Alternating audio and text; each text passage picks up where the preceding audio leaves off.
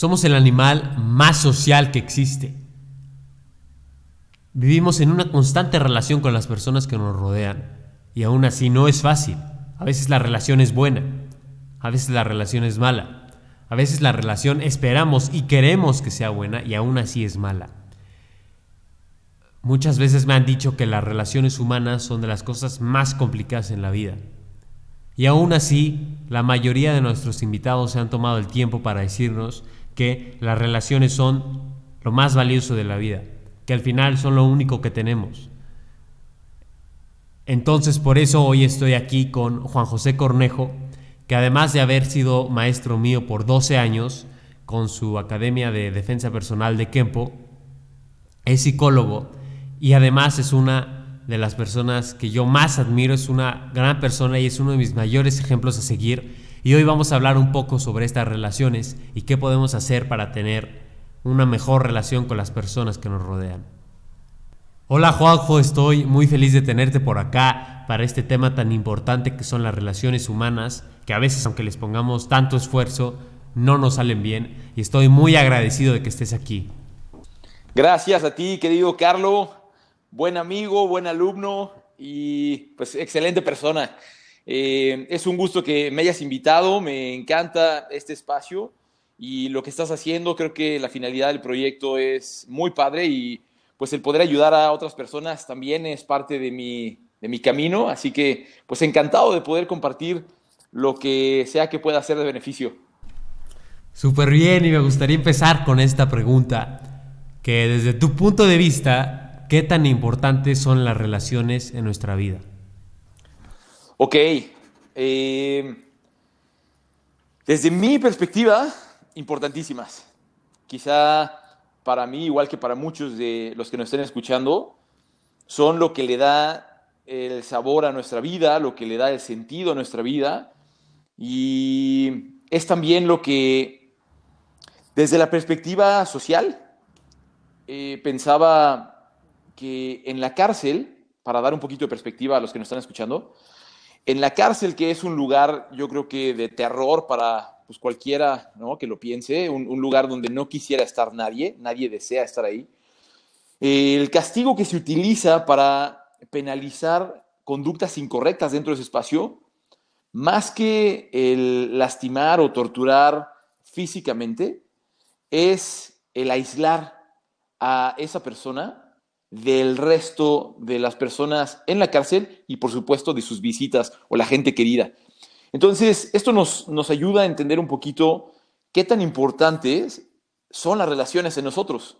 Es, en este caso lo están utilizando como el peor castigo que le puede hacer a alguien, ya en el peor lugar del mundo imaginable. Y pues creo que todos hemos estado en relaciones que nos cambian el día con solo ver a la persona que queremos, a la persona que nos agrada o a la persona que nos atrae. Nos cambia el día, nos hace el día a veces estar con ellos unos minutos y cada minuto que pasa lo apreciamos como gran tesoro. Por otro lado, también las relaciones son tan fuertes y pueden tener el impacto opuesto donde de ver o de pensar a veces en ciertas personas con las que hemos tenido conflicto, puede detonar en nosotros las peores emociones y sacar a veces en nosotros los peores comportamientos. Entonces, me parece que son importantísimas y tienen un impacto en nuestra mente y en nuestras emociones y en lo que hacemos durísimo. Totalmente de acuerdo. Y oye, quisiera preguntarte, si tú le preguntas a casi cualquier persona, te va a decir que las relaciones humanas son muy complicadas. ¿Por qué crees tú que sean tan complicadas? Ok, ¿Por qué suelen ser complicadas? Bueno, me imagino que dependerá obviamente de, cada relación y vamos a aclarar esto. Ahorita estamos hablando de relaciones en general. Estas pueden ser relaciones de familia, ¿no? Con tus padres, con tus hermanos, con tus hijos, eh, con el tío, con la tía, con los abuelos. Pueden ser también relaciones con tus amigos, pueden ser relaciones con tus compañeros, relaciones con tu pareja, relaciones con tu expareja, relaciones con personas desconocidas, ¿no? Que de pronto te encuentres en diferentes caminos. Y estamos ahorita suponiendo que son complicadas. Y creo que coincido. Creo que yo también, en, en mi experiencia, he observado, sobre todo en mi experiencia como psicólogo, he observado constantemente que las personas acuden a mí porque justamente tienen ese problema. No saben cómo relacionarse de manera agradable o de manera sana o de manera que puedan estar en calma. Y si tuviera que suponer por qué es que suelen ser complicadas, quizá yo diría que uno de estos puntos es la falta de aceptación entre uno y el otro eh, miembro de esa relación. La falta de aceptación quiere decir el no reconocer y dejar hacer a la persona así como la estás observando. Muchas veces llegamos a conocer una persona o volvemos a ver quizá a nuestro hijo, a nuestra pareja, a nuestro amigo, a nuestro papá, y a pesar de que lo hemos visto tanto tiempo, por un milisegundo antes de comenzar a interactuar con la persona, nos ponemos a pensar en lo que nos gustaría que esa persona hiciera diferente. Estás esperando quizá que tu papá que te ha regañado toda la vida y que nunca te ha reconocido, de pronto esa sea la vez que te llama para decirte, hijo, hija, estoy súper orgulloso de ti. O estás esperando que tu pareja que nunca ha sido cariñosa o cariñoso, de pronto llegue y te abrace sin que tú le digas nada. Entonces, por un lado es esta falta de aceptación, de reconocer que quizá la pareja que tengo no es cariñosa, quizá el papá que tengo no me va a reconocer, quizá la mamá que tengo jamás me va a felicitar por lo que hago bien y siempre me va a estar señalando lo que hago mal. Cuando empezamos a aceptar a la persona así como es, con sus características tal y como son en ese instante, se abre una posibilidad de poder ver todas las cosas que sí tiene buenas y no solo aquello que a ti no te encanta. Porque incluso aquello que podemos caracterizar como negativo en la otra persona, cuando lo vemos con una mente abierta, podemos reconocer que hay mucho poder, que hay mucho tesoro ahí, porque nos está señalando muchas veces cosas con las que nos podríamos beneficiar si trabajáramos más. Ese es justamente eso. A veces, eh, por esa falta de aceptación es que nos vamos a quedar simplemente esperando una persona que jamás llegó en toda la vida. Otra de las razones que creo que afecta a estas relaciones o las hace más complicadas es las falsas expectativas, que va vinculado un poquito a esta parte de la aceptación, pero es a veces el tener una idea concreta, quizá de pequeño o de pequeña, eh, viste una película donde la relación de padre e hijo o padre e hija o madre e hijo o de pareja o la relación que haya sido Tú la viste en la película y te pareció encantadora. Y de pronto en tu mente fijas esa idea de lo que a ti te gustaría que fuera tu relación con determinada persona. Y llegas con esa expectativa y obviamente cada que sufres es simplemente razón de que tenías una expectativa y la realidad llegó a ponchar ese globo de expectativa porque no era lo que tú esperabas. Cuando estamos esperando que todo el tiempo nos quieran, que todo el tiempo nos traten con respeto, que como en las películas lindas, todo el tiempo se trata de estar alegres. Y si sale un problema grandísimo, en cuestión de cinco minutos en la película, la persona lo pasan en cámara rapidísima y hizo ciertas cosas, hizo ciertos detalles, algo cambió y en breve la vida vuelve a ser feliz por el resto de la película y nos da a entender que es por el resto de la vida. Cuando una de las falsas expectativas es justamente eso, que la felicidad va a venir de la otra persona, de nuestros papás, de nuestros amigos, de nuestros hijos, de nuestra gente querida. Y creo que esa es otra de las razones por la que las relaciones son complicadas. Y quizá otras más comunes, la, falsa, la falta de comunicación, el que a veces o no nos abramos nosotros tanto con la otra persona, quizá por miedo a que nos piensen débil, pues porque nos piensen tontos, porque nos piensen que quizá nosotros no tenemos tanto valor en lo que podamos aportar a los demás. A veces nos guardamos información y de pronto sin darnos cuenta estamos complicando la relación. A veces queremos señalar al otro como el responsable de una relación que no está funcionando o en la que no salimos contentos las dos partes y muchas veces somos nosotros quienes estamos empezando a poner ese obstáculo al no comunicarnos, al no abrirnos. Y por supuesto puede ser también parte de la otra persona. Y ahí es cuando no quiere decir que se limite la relación, pero que dependerá de uno el poder desarrollar más habilidades para aprender a abrir el corazón de las otras personas, que sientan confianza contigo para que la otra persona pueda decir las cosas como son sin temor a que lo juzgues. Pero creo que esas son principalmente eh, las dificultades en la relación. Y una última, que es mucho más sutil, me parece que es la motivación o la intención con la que abordas esa relación. Cuando nosotros pensamos en cuál es la intención con la que nos acercamos a otras personas, quizá no lo tenemos tan consciente, pero la intención determina muchísimo el resto de lo que vaya a pasar.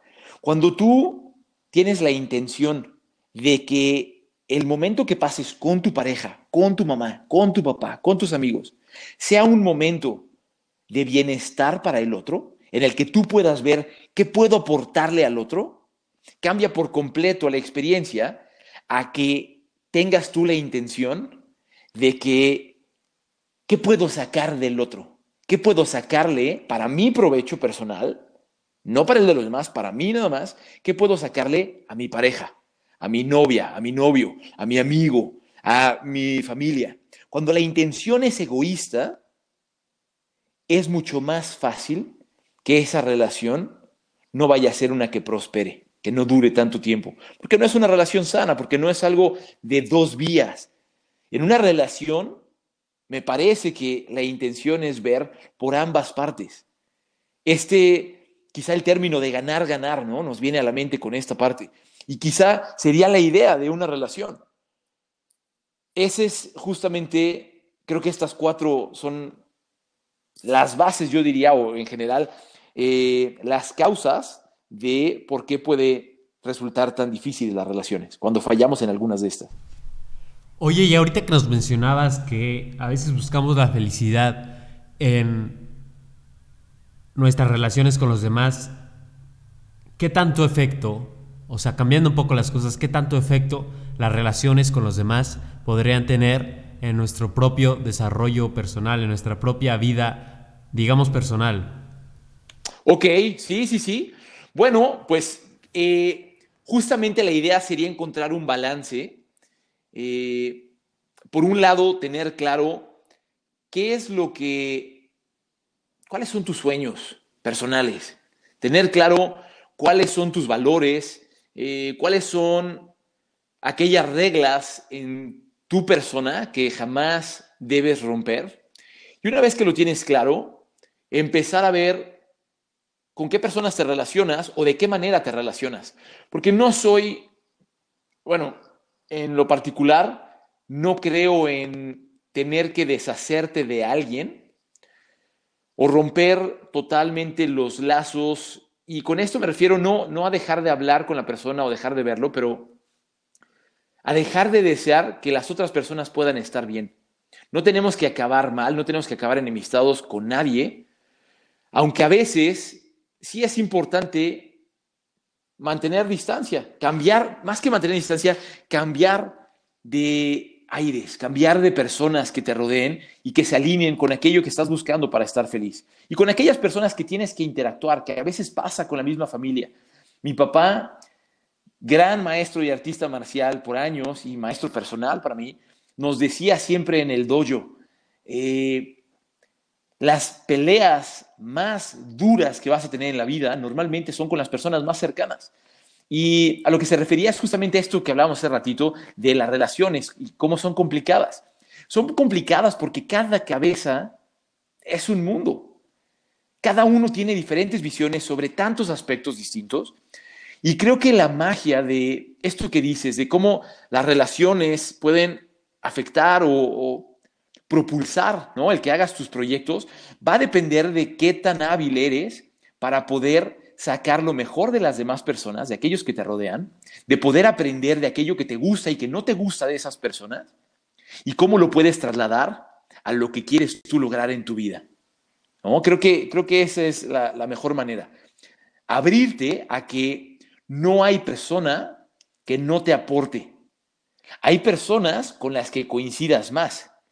Pero incluso aquellos que te parecen tus peores enemigos, tienen muchas cosas de las cuales tú podrías aprender, aunque sea aprender a no hacerlo tú jamás, pero que se quede en tu mente como un ejemplo de algo que no quisieras tú repetir, de algo que claramente no te encantó.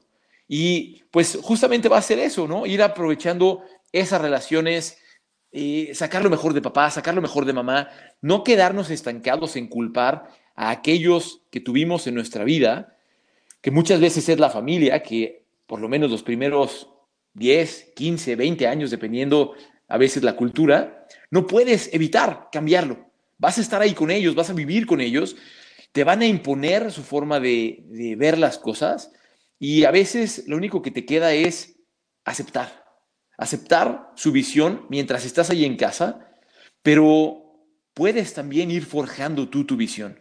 Y tan pronto tengas los recursos, tengas la capacidad de empezar a probar tú tu propia visión, inténtalo.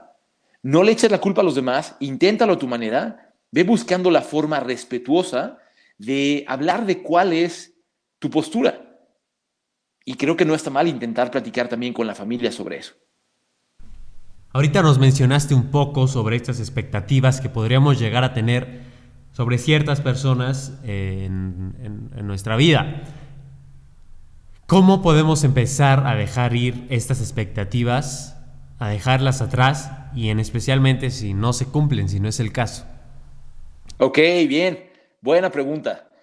Eh, hace ya algunos años conocí la postura budista en general y cuando empiezo a entender que uno de los mensajes principales del Buda, que como personaje histórico, pues es alguien conocido, ¿no? En general es alguien sonado, aunque no sepan mucho sobre el Buda, una de sus enseñanzas principales era ver las cosas tal y como son.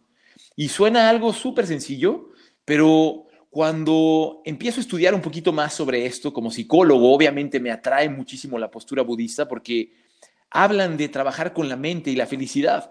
Y dentro de esta felicidad, una de las cosas que se exponen son las falsas expectativas, cómo son las causantes de nuestro sufrimiento o, visto de otro lado, el, opuesto a nuestra felicidad. Eso que nos está deteniendo de la felicidad son estas falsas expectativas, estas creencias que juramos que son ciertas hasta que de pronto aparece la realidad y nos muestra lo opuesto. Entonces, la sugerencia del Buda era ver las cosas tal y como son, empezar a observar sin prejuicios, desde la calma, todo aquello que nos rodea. Y en este caso que estamos hablando de las relaciones, sería observar con más calma a la persona con la que estás.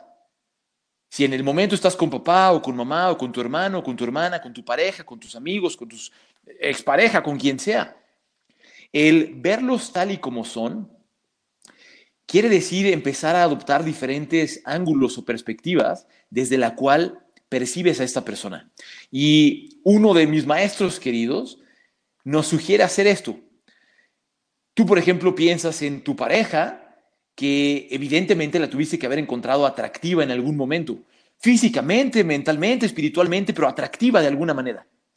Y él nos dice, tú crees que esa persona es atractiva por sí sola, pero ¿qué tal si vas y le preguntas a su padre o a su madre, oye, ¿tú crees que tu hija es atractiva? Probablemente te va a decir, no, claro que no, ¿de qué estás hablando? Le preguntas a su hermano y se va a reír y va a decir, no, estás menso, para nada es atractiva mi hermana. Y justo ahí es cuando cambiamos el ángulo y empiezas a ver poco a poquito más que esa persona tiene muchas aristas, muchas caras y quizá tú solo has visto una, pero empiezas a abrirte y también lo aplicas con el enemigo. El enemigo que tú juras que es malo por, por naturaleza, que donde sea que esté, todas las personas lo van a encontrar odioso u odiosa. Y de pronto piensas lo mismo. ¿Crees que su papá lo ve así? ¿Crees que su mamá lo ve así? ¿Crees que su hermana? ¿Crees que su mejor amigo? Y te empiezas a dar cuenta que quizá no, que quizá hay más de lo que tú has elegido ver. Y es ahí cuando empezamos a quitar estos telones que nos impiden ver con claridad lo que es esta persona. Cuando podemos ver a la persona tal cual y como es, una señal sería que ya no sentirías enojo hacia esta persona, así de fácil. Porque lo ves como es y entonces, si ya has visto cómo es, aunque veas lo desagradable, quizá también puedes entender por qué es desagradable. Y en vez de sentir coraje, vas a sentir compasión. Porque quizá te das cuenta que ha tenido una vida difícil y que no puedes imaginarte lo que sería estar en sus zapatos. Quizá habiendo crecido con una familia que no te daba la atención o el cariño que necesitabas. Quizá habiendo sido víctima de abusos o de maltratos de algún tipo en la escuela, en la casa o en alguna otra parte. Y cuando empiezas a abrirte y ver tal cual y como son las personas, más lo que vas a sentir es o compasión, o respeto, o admiración, o cariño por esas personas. El mero hecho de querer desear que estén bien no quiere decir que sean tus amigos y que tengas que marcarle diario a todos. Pero sí hay esta posibilidad de, cuando trabajamos en esta parte de quitar las expectativas y ver las cosas como son, darnos cuenta que las cosas como son es así de fácil. Que nosotros, cada uno de nosotros, queremos ser felices. Y así como nosotros queremos ser felices, y cada uno de los miembros de tu familia quieren ser felices, y tus vecinos quieren ser felices, y cada persona que va a tu escuela quiere ser feliz, cada persona en el mundo quiere ser feliz. Cuando empiezas a entender esa realidad, es que a veces toman decisiones que quizá no fueron las más adecuadas, no fueron las más respetuosas, no fueron las más amables, no fueron las mejor pensadas, pero no lo hacen por querer lastimarte, lo hacen porque quieren estar bien y no han descubierto cómo estar bien. Y creo que es una de las batallas con las que estamos enfrentándonos todos día a día. ¿Cómo puedo estar bien hoy? Hoy con coronavirus, hoy encerrado en casa, hoy quizás sin trabajo, hoy que acabo de reprobar una materia, hoy que tengo tantos sueños y no sé cómo lograrlos. Todas esas batallas que estamos enfrentando, cada persona, tu mejor amigo y tu peor enemigo, están en esa misma batalla. Y cuando nos damos cuenta de eso, es mucho más fácil que tu corazón se abra y esté dispuesto por lo menos no a ir y abrazar a tu peor enemigo, pero quizá el primer paso es desear que ese que has creído que es tu peor enemigo o enemiga, que desees que pronto pueda encontrar el bienestar. Porque te das cuenta que es una batalla difícil y que muchas veces a uno mismo, cuando estamos en esa batalla interior, también nos hace sacar a veces lo peor de nosotros. Cuando no sabemos manejarlo, cuando no tenemos paciencia, cuando queremos resultados más rápido de lo que están siendo, sale en nosotros el monstruo que todos tenemos el potencial de desplegar. Como también tenemos cada uno de nosotros un gran ser que podemos desplegar y que sale más fácil cuando las otras personas parecen ser agradables con nosotros. Y justamente es, es una de las partes que quería platicar contigo el cómo podemos empezar a tener mejores relaciones con los demás. Y creo que va a ser esta parte de empezar a trabajar con nuestro corazón, empezar a trabajar con nuestras emociones, empezar a trabajar con el reconocer cómo nos sentimos día a día. Primer paso para aquellos que son súper cerrados, aquellos que les da pena o miedo o que creen que no es del interés de nadie más el cómo te sientes. Creo que el primer paso es simplemente tú tomarte un tiempo y reconocer a lo largo del día cómo te sientes. Y que seas honesto solo contigo, que no le digas a nadie más, pero que tengas la capacidad de decirte a veces, me siento cansado, me siento frustrada, me siento desesperada, me siento impotente, me siento agotado, me siento no amada, me siento que no valgo, y que tengas la capacidad de reconocerte a ti mismo en silencio, que así te sientes. Y empezar a reconocer también los momentos en los que a veces dices, ahorita me siento muy alegre, porque esto salió bien, porque ahorita todo está en calma. Me siento feliz, me siento agradecido por todo esto que tengo. Creo que ese es el primer paso, empezar a hacerlo en silencio, pero reconocer honestamente, sin pretender con nadie, cómo te sientes y reconocer que hay momentos difíciles, que hay momentos donde te sientes triste, donde te sientes débil, donde te sientes que quieres renunciar a la vida. Y se vale. Quizá el segundo paso sería invitarte a que empieces a probar decirle a las personas que más quieres y que más te quieren, que ves que están ahí al pendiente, que son cercanos a ti, que parece que tienen buenas intenciones contigo, prueba a hacer lo mismo, pero ahora con ellos. Cuando te pregunten cómo te sientes, sé genuino y trata de decirles cómo te sientes. No pretender. Ten la capacidad de decirles, me siento ahorita con miedo, porque no sé qué voy a hacer de mi futuro. Estoy triste porque perdí a un ser querido. Estoy enojadísimo porque acabo de darme cuenta que arruiné un proyecto en el que estaba trabajando por no sé cuánto tiempo. Que empieces a decir tal cual las cosas como son, como te vas sintiendo. Esto puede sonar a veces como contrario a la creencia general, sobre todo cuando somos jóvenes.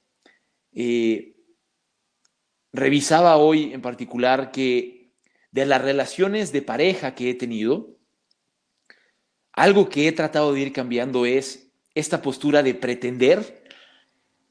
Así empecé, pretendiendo. Voy a pretender con la chava que me gusta que soy un chavo buena onda, que lo sabe todo, que tiene dinero para ir a cualquier cita, donde sea, y que la pasemos increíble. Y empiezas a darte cuenta que el pretender a veces puede ayudarte temporalmente, las primeras citas, a quedar bien con esa persona, ¿no? Porque das la impresión de que todo se puede, de que no hay problema con nada. Pero el problema con pretender es que eventualmente se va a hacer cansado o se va a hacer imposible mantener esa farsa.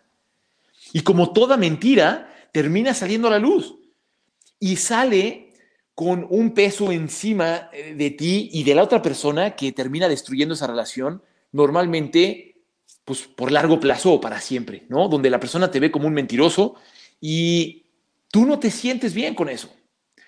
Lo que sacaba de conclusiones de ir pretendiendo era que, ¿qué sentido tenía también el estar pretendiendo y conquistar a una persona que tiene intereses distintos a los tuyos?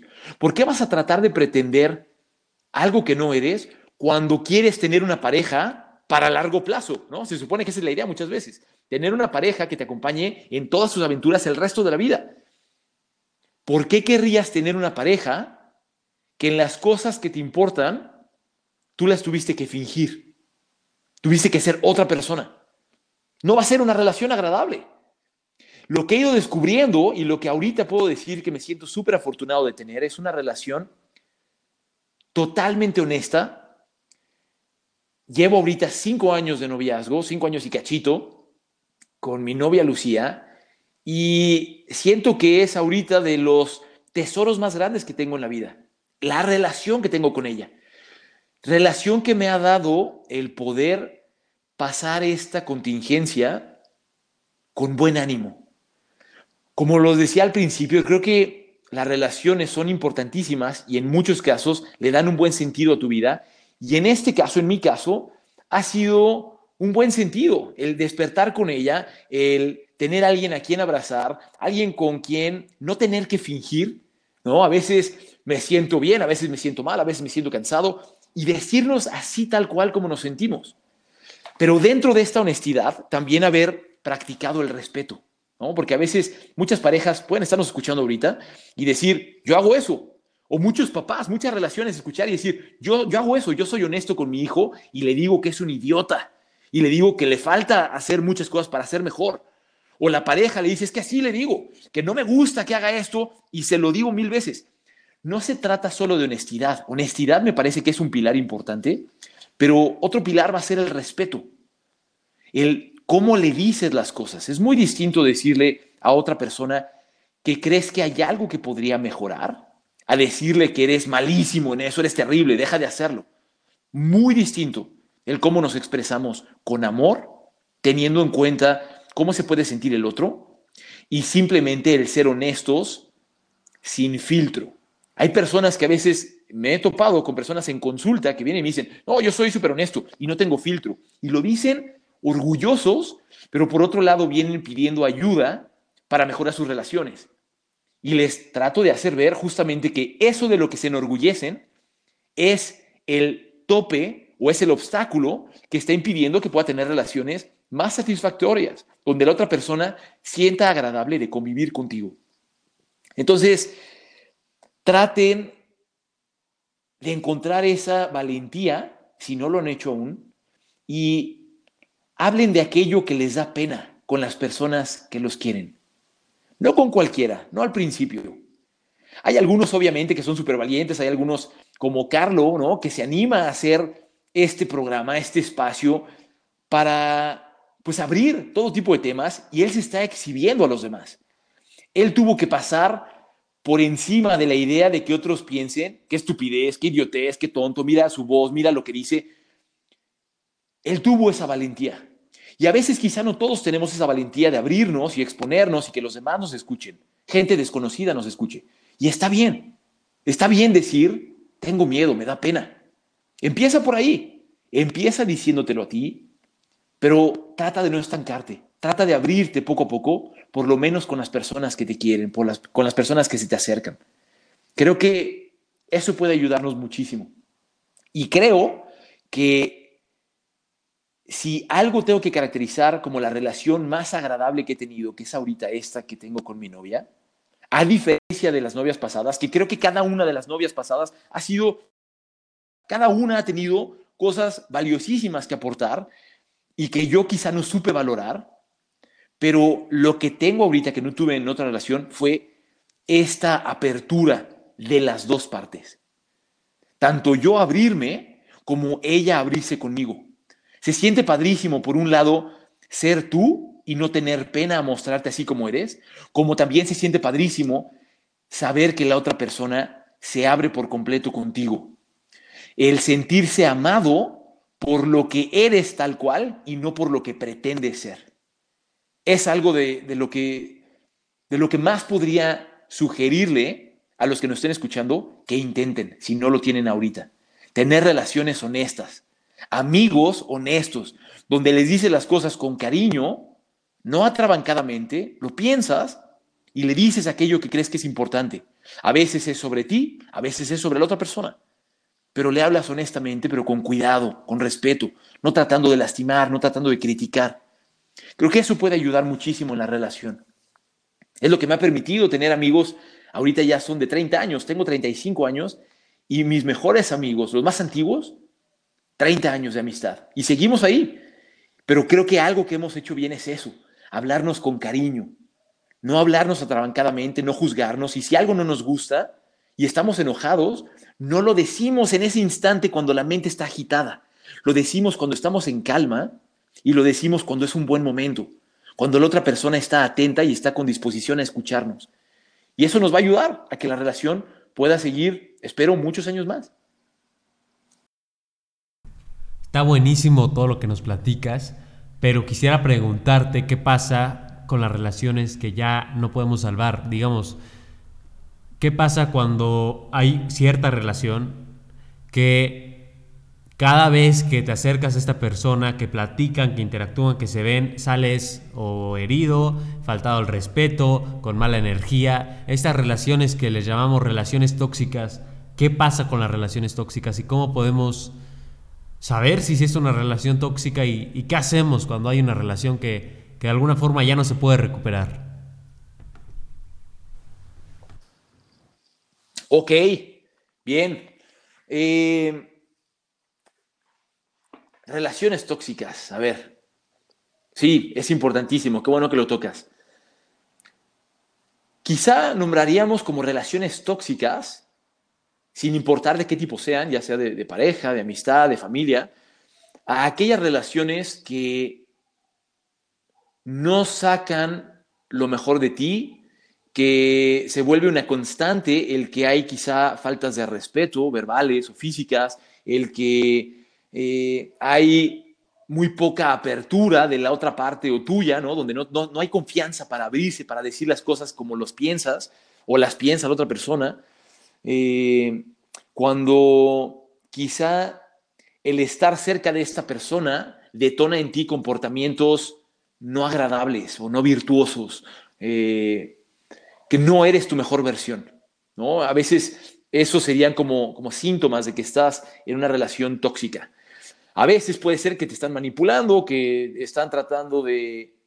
están hablando mal de ti a tus espaldas, podrían ser también relaciones tóxicas donde tú no, no sueltas esa relación, quieres tratar de cambiar la forma de ver, de verte en, la otra persona, ¿no? Quieres cambiar la forma en que te ve tu familia, tu pareja, tus amigos, y han pasado meses y esta experiencia no cambia. Ellos siguen viéndote, quizá no te ven en tu mejor forma y lo único que hacen es criticarte. Entonces, creo que es sano guardar distancia. Obviamente esto suena fácil, pero entiendo que a veces las condiciones cambian. He tenido amigos que tuvieron que pasar por una separación con su pareja en medio de contingencia, donde no podían salir de casa, donde no podían buscar, eh, esto empezaba la contingencia y justamente deciden separarse como pareja, pero no podía salir de su casa.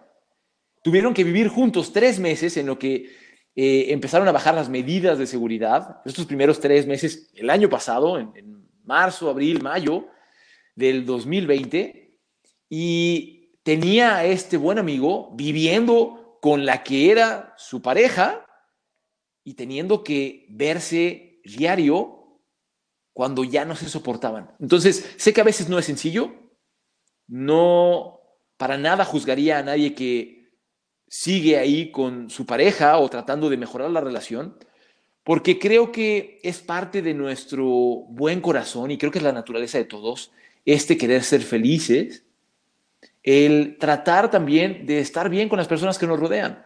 Creo que está bien y es de una persona sana el tratar de estar bien con los demás y estar bien con uno. Pero es importante también por salud, cuando ya has intentado cambiar tu forma, cambiar lo que dices, cambiar lo que haces, tratar de platicar sobre aquello que no te gusta o que te está costando o que te está lastimando y ves que no hay cambio en otra persona, ves que no hay disposición, ves que no hay nada que se modifique en esta relación y solo sigue siendo una desagradable, creo que es momento de que guardes distancia.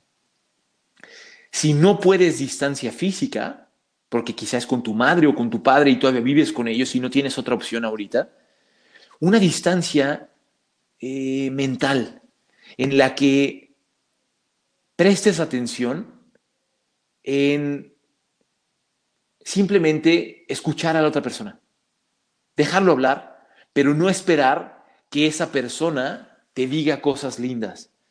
Simplemente guardar silencio y dejarlo que hable, que se desahogue. Y tú buscar tu bienestar, no en ese momento con esa persona, que a veces es lo que pasa. Yo tengo muchos momentos de bienestar cuando estoy con mi pareja, pero me pongo en el lugar de otras personas donde su pareja puede ser ahorita su peor enemigo, no se soportan. Y no puede ser otra cosa y no puede salir de casa. Yo te diría, trata de simplemente dejarlo ser. No trates de cambiarle nada. Y cuando tengas tu momento a solas, cuando tengas tu espacio en tu cuarto, o busques irte a la cocina o al comedor o donde sea, Busca un momento para ti y empieza a hacer cosas por ti. A veces, cuando estamos muy afectados por una relación, no es tanto que la relación sea tóxica, sino que a veces es la relación con uno mismo la que está siendo tóxica. Cuando has olvidado un poco lo que eres tú y dónde buscar tu bienestar. Justamente estaba reparando antes de que tuviéramos esta entrevista en por qué será que me enojo poco. Y no creo que sea suerte, ¿no? Pero siento que es algo que eh, no sé si sea una cualidad, no quiero que suene arrogante, pero sí quiero expresar que noto que no me enojo tan seguido como la mayoría de las personas que conozco. Y a veces mis amigos me lo dicen, o mi familia, o mis alumnos, la gente lo ve, y creo que no es porque sea yo una superpersona o un superhombre, sino más bien porque he tenido la fortuna de tener tiempo, o me he hecho el tiempo a veces, de hacer cosas que a mí me gustan. Donde dejo a un lado lo que otras personas puedan pensar y le dedico tiempo a lo que a mí me gusta. Le dedico tiempo ahorita, recientemente he retomado el dibujo o la pintura. No soy bueno, ¿no? Vieran mis pinturas, cualquiera de los que nos está escuchando estaría muerto de risa ahorita y pasaría en un buen momento solo de burlarse de mí. Pero no se trata de que sea bueno o no. A mí me relaja y me gusta, siento bonito al estar pintando. Sin importar lo que pinte sin importar quién la vea. No se trata de quién la vea, se trata de lo que estoy haciendo para mí. Y se trata de lo que voy mejorando yo poco a poco con cada pintura. Ese momento a mí me da una cierta satisfacción que me permite estar en calma, que me permite estar tranquilo y me permite estar feliz. Y esa felicidad, digamos que es una cierta inercia que traigo, que me permite enfrentar con mejor cara cualquier dificultad que pudiera aparecer en el día. Como todas las personas, obviamente estoy sujeto a que haya cambios en mi vida, a que otras personas que se topan en mi camino no estén contentas conmigo y que quizá quieran juzgarme, criticarme, atacarme, y se vale. Pero traigo esta ventaja de que los momentos anteriores estuve haciendo cosas que a mí me gustaban. Tocar batería, me encanta. Igual, no soy bueno. Nadie nunca me ha invitado a su banda. No soy bueno, pero disfruto tocar batería para mí. Y ese momento me permite ir feliz al siguiente encuentro con la persona que se tope en mi camino. Sean desconocidos, sean amigos, sean familiares, sean pareja, los que sean, voy a estar con mejor cara. Tuve la fortuna de encontrar un trabajo dando clases de artes marciales, de defensa personal, donde también me apasiona. No me apasiona porque nos agarremos a golpes unos con otros, me apasiona porque a través del camino del arte marcial trato de compartirles ciertos valores que a mí me han ayudado y que tratamos de practicar ahí unos con otros, el respeto mutuo. Mientras estamos haciéndonos llaves que están en peligro la vida de uno del otro, lo vamos a hacer con total respeto, con total conciencia. Vamos a acercarnos amablemente y vamos a ir trabajando uno con el otro para tratar de ser mejores, cada uno. No vamos a estar compitiendo contra los demás, no vamos a tratar de vencer al otro, no vamos a tratar de hacer sentir mal al otro. Es más bien, ¿cómo puedo aprovechar el estar con otra persona para poder ser mejor yo como persona? Esa es la idea. Entonces, esa es mi sugerencia, que puedan encontrar momentos también en su día a día que te hagan sentir bien. Ponte a hacer ejercicio. Es algo también, no es algo que me encante, honestamente, y no sé, no sé cuántos honestamente les encanta el ejercicio por el mero ejercicio. Ojo, porque el ejercicio es algo que nos inculcó mi papá desde que éramos pequeños, es algo que he practicado por muchos años y honestamente la experiencia de hacer ejercicio, el momento a momento, no lo disfruto. Es doloroso, es cansado, sudo, acabo lastimado. Esa parte no la disfruto. Disfruto el resultado que me trae. El tener un cuerpo que me permite entrenar más artes marciales. El tener un cuerpo que en teoría va a estar más saludable y más preparado para poder enfrentar cualquier virus, bacteria, enfermedad que pueda toparse con mi cuerpo. Voy a estar más preparado para que pueda durar quizá, si se puede, si se permiten las circunstancias, más años, que pueda estar yo en buena forma para mi pareja, para mi familia y para mis amigos. Entonces, pues hacer esas cosas que, te gusten puede ayudarte a estar más en calma y encontrar un bienestar cuando estás rodeado y es inevitable tener cerca estas relaciones tóxicas. Eso es algo que, que les recomendaría a aquellos que nos escuchan. Bueno, Juanjo, muchísimas gracias por estar aquí hoy. Claramente las relaciones necesitan de mucho trabajo, primero con nosotros y luego con la otra persona. Y bueno, estoy muy agradecido de que hayas aceptado esta invitación. Es, un gusto, querido Carlos. Gracias por haberme invitado. Y solo como, como último detallito para compartirles a aquellos que nos escuchan, eh, les sugeriría que se pregunten en cada relación que tienen, en qué se enfocan. ¿Te enfocas en lo que está haciendo mal a otra persona? ¿Te enfocas en, en llevar cuentas de yo he hecho esto, esto y esto y esto por otra persona y esta persona no me ha dado tantas cosas a cambio, o te enfocas en las cosas positivas y constructivas que tiene el otro para ofrecerte, todo lo que le puedes aprender. Ese, ese sería mi consejo último, porque creo que puede ser un gran detalle. Es, es un consejo sencillo, pero cuando nos damos cuenta que nos estamos enfocando en algo, eso nos determina la realidad. Lo que sea que te enfoques, eso determina tu experiencia de felicidad, de tristeza, de enojo, de resentimiento. Así que si tienes no tanta felicidad como quisieras? Te dejo con esa pregunta. ¿En qué te estás enfocando? porque quizá podrías cambiar el enfoque a otra cosa que te traiga mayor bienestar. Gracias, querido Carlo. Fuerte abrazo, con mucho cariño, querido amigo, y pues que siga el éxito con, este tipo de, de espacios y pues con tu gran corazón. Gracias por todo, Carlos.